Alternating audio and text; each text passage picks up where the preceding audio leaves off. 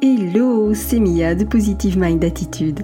Après un parcours de plus de 4 ans et demi avant de connaître enfin les joies de la maternité, j'ai décidé d'associer mes compétences professionnelles de thérapeute à mon vécu personnel lié à l'infertilité et la PMA pour accompagner les femmes en désir d'enfant et leur permettre de reprendre le plein pouvoir sur leur fertilité. Si tu veux agir pour ne plus subir, tu es au bon endroit.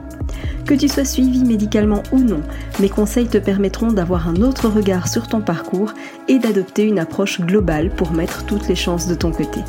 Ensemble, brisons le tabou de l'infertilité. Si tu connais une femme qui est concernée par le sujet, je t'invite à lui partager cet épisode. Maintenant, installe-toi confortablement et c'est parti pour l'épisode du jour.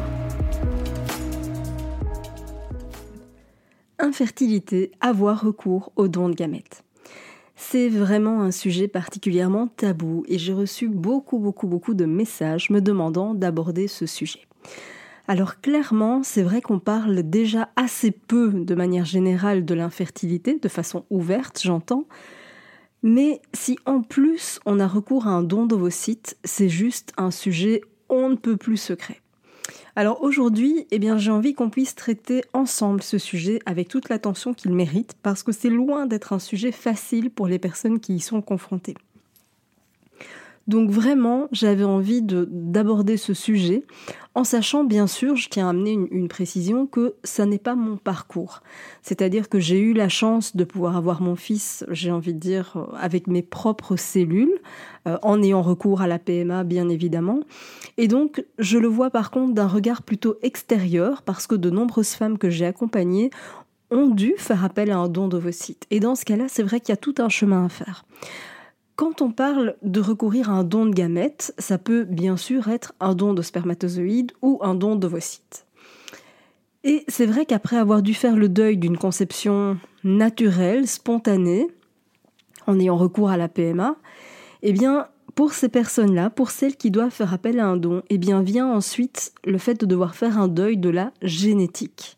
Alors la génétique quand même, on va y revenir parce que c'est pas tout à fait vrai. Mais en tout cas, c'est comme ça qu'on le perçoit et ça, je le comprends à du 3000%.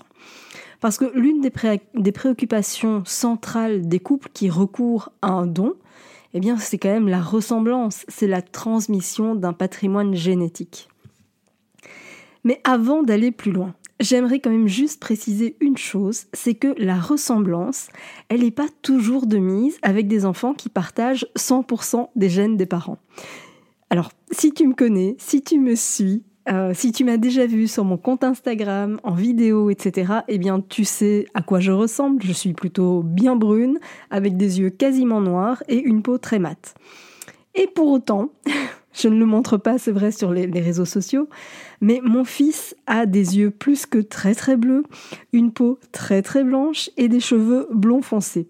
Donc j'ai envie de te dire que tu vois la ressemblance, parfois, eh bien c'est pas ce qui saute aux yeux. Et pourtant, ça, ça n'empêche absolument rien. Et voilà, j'avais à cœur quand même d'apporter cette précision parce que je sais à quel point ce patrimoine génétique, c'est source d'interrogation pour ceux qui recourent aux dons. Et donc j'avais vraiment envie d'apporter ce petit témoignage personnel qui est de se dire que quand bien même c'est 100% de nos gènes, eh bien la ressemblance, elle n'est pas pour autant gagnée dès le départ, tu vois. Donc c'est important de s'en rappeler. Alors je te disais que finalement cette transmission génétique euh, dont il fallait faire le deuil, c'était quand même pas tout à fait vrai. Pourquoi? Eh bien parce qu'il faut savoir que l'épigénétique va jouer un rôle super important. Puisque clairement dans ce cas-là, on ne va plus parler des gènes en eux-mêmes, mais on va parler de l'influence environnementale et culturelle sur l'expression de ces gènes. En fait, l'épigénétique, elle porte sur la façon dont les gènes sont lus et utilisés, ou non d'ailleurs, par une cellule. Donc pour l'enfant, ce qui va jouer, c'est l'ADN, l'épigénétique, la grossesse et l'environnement. En fait, il faut quand même savoir que pendant la grossesse, il y a des fragments de matériel génétique matériel qui sont libérés dans l'utérus.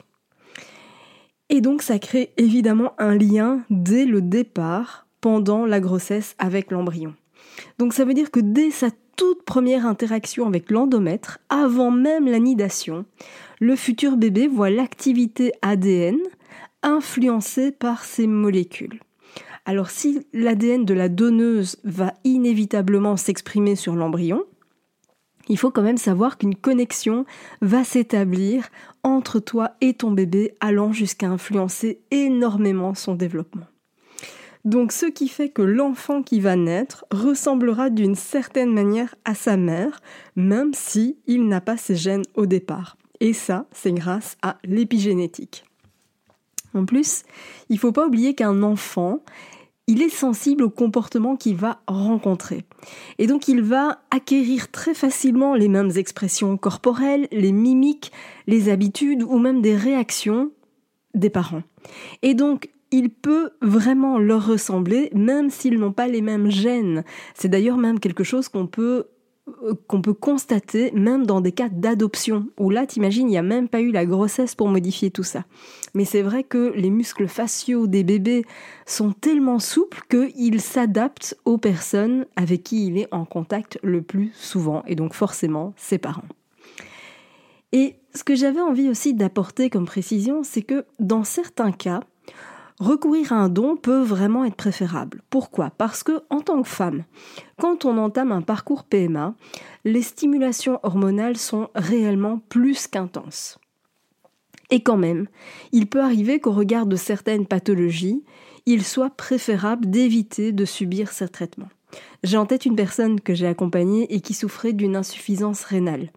Le don, vraiment dans son cas, c'était la meilleure des solutions. Pourquoi? Eh bien parce que toute cette stimulation, toute cette stimulation hormonale, c'est la donneuse qui va la subir. Et donc en tant que receveuse, eh bien les traitements sont beaucoup plus légers parce que souvent eh bien ça se limite à la préparation de l'endomètre. Donc c'est beaucoup moins éprouvant pour le corps. Donc tu vois, c'est quand même un facteur très important à prendre en compte. Ça veut dire que vraiment au niveau des traitements, on peut voir à quel point c'est allégé. Et selon ton parcours, selon ta pathologie, eh bien parfois c'est vraiment, vraiment, vraiment plus que préférable. Alors qu'est-ce qu'on peut retirer de positif quand on a recours à un don de gamètes? Eh bien la première chose, c'est quand même que une personne juste fantastique nous permet de réaliser notre rêve de devenir parent. Que ce soit un donneur de sperme, que ce soit une donneuse d'ovocytes, je trouve ça juste incroyable que quelqu'un qu'on ne connaît pas décide de faire un geste aussi altruiste. C'est juste incroyable. C'est aussi une fantastique opportunité de, malgré tout, pouvoir porter une grossesse. Tu vois, il y a vraiment ce côté où l'adoption est une chose et c'est un fantastique chemin aussi et c'est vrai que pour celles pour qui vivre une grossesse est important, je peux totalement le concevoir. Et dans ce cas, eh bien c'est vrai que le fait d'avoir recours à un don de vos sites, c'est une, opportunité juste incroyable.